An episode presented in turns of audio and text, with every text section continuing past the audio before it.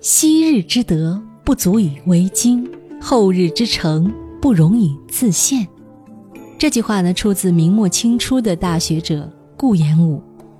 他的意思是啊，对于过去取得的成就，不值得拿来炫耀；而对于未来可能取得的成就，我们也不要限制了自己的能力或想象。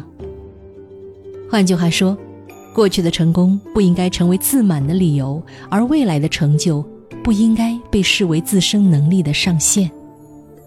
这句话反映的呢是一种谦虚而进取的人生态度，既不忘过去，也不限制未来，始终保持一颗探索和进步的心。龙年是力量与智慧的象征，也是希望与梦想的起点。回首往昔，我们或许曾有过得意洋洋的时刻，或许也曾有过失落沮丧的瞬间，但正如这句话所言：“昔日之德。”不足以为今，这里的“今”指的是骄傲。昔日的荣光与挫败，都不过是人生旅途中的一段插曲，它们构成了我们丰富多彩的人生历程，却不足以成为我们自满或自卑的理由。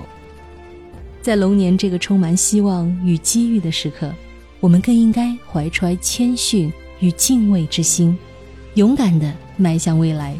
未来的路还很长，充满了未知与变数，但只要我们保持一颗勇往直前的心，不要去限制自己的能力与想象，一定能够战胜困难与挑战，用智慧和勇气书写属于自己的龙年篇章。祝所有收听一言一世界的听友们，龙年快乐，万事如意！我是主播木泉，再次与您分享古往今来全世界各地的名人名言。希望这些名家名言能带给我们更为富足和丰盈的人生。我们下期见。